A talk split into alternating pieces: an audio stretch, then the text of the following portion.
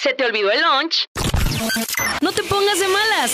Aquí está el licuado de energía positiva. Y hoy quiero compartirte una frase de Teresa de Calcuta. Eh, por supuesto que también es conocida como Santa Teresa de Calcuta o la Madre Teresa de Calcuta, que fue una monja católica de origen albanés, naturalizada india.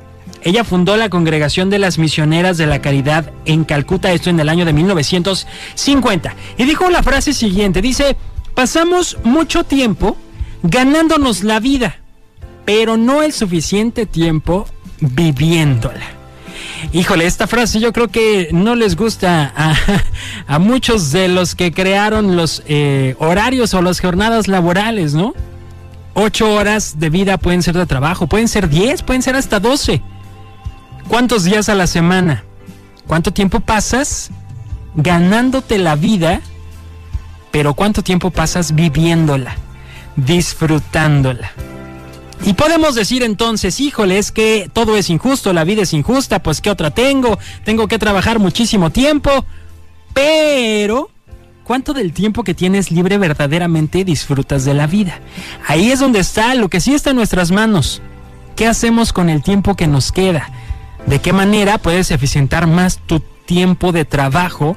De manera que también lo disfrutes de manera que también disfrutes lo que hagas. Ya habíamos platicado un poquito de lo que es disfrutar el trabajo.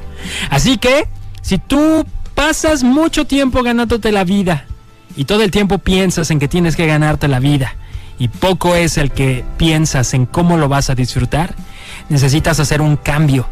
Disfruta lo que ya has ido cosechando, lo que ya tienes, lo que ya lograste que sea ese pensamiento el que quede contigo el día de hoy, pero también te invito a que sea el pensamiento que te quede y te acompañe por durante el resto de la semana.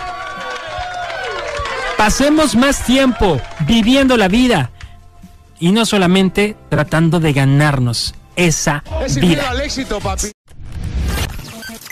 El podcast de Checo. podcast de Checo.